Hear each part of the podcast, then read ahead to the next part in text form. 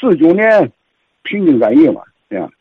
十五号的一开打呀，这这个劝业场是当时的重点的这个单位啊，不能轰炸，也不能破坏。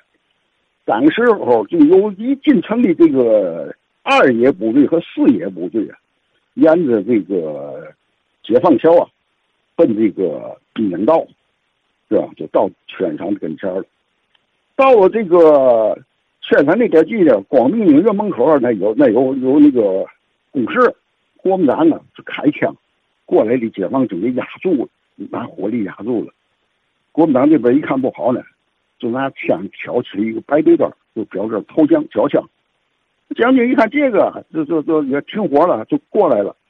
快到跟前了，没想到，好嘛，这些国民党兵又开枪了。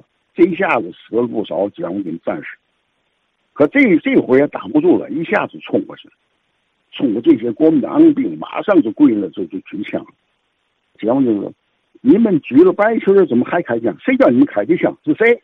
这这士兵害怕，一个一个的。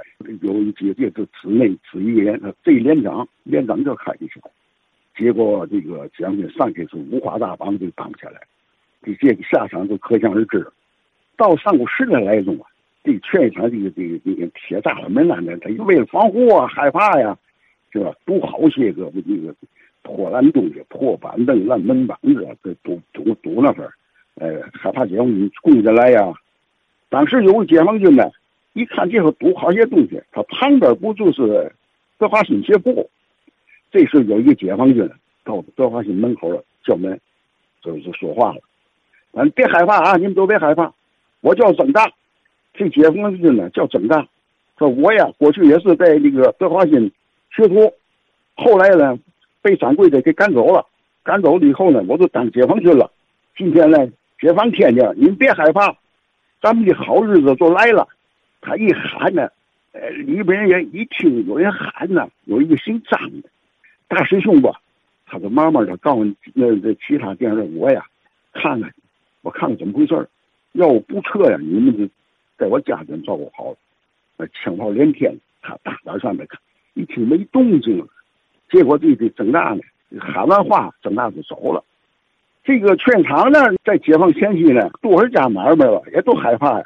有一个呢，市区局长就叫王炳勋，他来了好几回到劝场这里头，就跟这些那商家店铺讲，他说告诉你们，八路解放军进来，咱们可就歪了，你们就没好日子了。他们是见嘛抢嘛，他们特别穷。咱们就倒霉了，你们可都看好了这个这个哎店铺，维护好了。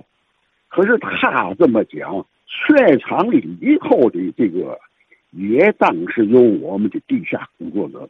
你比方，天津影院售票员，一个叫叶能贵，一个叫杨宝树，这两个人就是我们的地下共产党员，他们就做工作了。告诉各家店铺嘛的，别害怕，保护好自己的一一些财物。别着火，别乱，解放军这就进来了，你们的这个照常做买卖，而且还得到保护，知道吗？炮声一响起来呢，这俩人呢，接着任务是嘛呢？领着解放军呢，进攻这个劝场，他们就出去了，接解放军去了。护厂里的这这得有人呢，就叫派了一个叫李焕友的，哎，护厂。简单别说，解放军进来以后呢，就进劝场了。就找这里换人，我就出来了，就说我是这地下党，解放军问这里有没有国民党这残留的部队？他有，是吧？三楼啊，天宝的宿舍里头就有保安队，一个连，四楼的还住一个当官的。解放一听这个，这眼子就就立起来，走，领我们说说。结果上楼一找啊，都跑了，留下一些个米呀、面的，当时解放军就分给大伙了。所以，我告诉他们。你们别害怕，解放以后啊，你们的声音就兴旺起来了。哎，这是解放全场的这么一点事情。